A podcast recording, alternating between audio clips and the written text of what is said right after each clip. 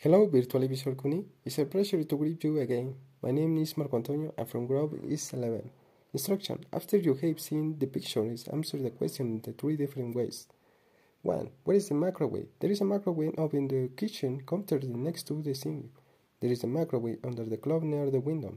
There is a microwave under the bathroom next to the eggs. 2. The flops? There is a flops on the fridge. There is a flops under the kettle.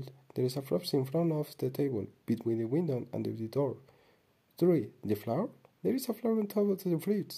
There is a flour on top of the condiment bar on the wall. There is a flour between the cherries and the waiter pitcher. 4. The towels? In the bathroom, there are more towels on the top of the toilet. There are more towels in front of the bathroom. There are more towels inside the shelves next to the painting. 5. The brush? There are toothbrush above the sink. There are toothbrush in front of the mirror.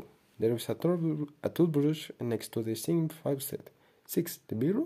There is a mirror hanging on the bathroom wall. There is a mirror above the sink behind the toothbrushes. There is a mirror near the painting. 7. My clothes? In the bedroom. There is a closet next to the bed.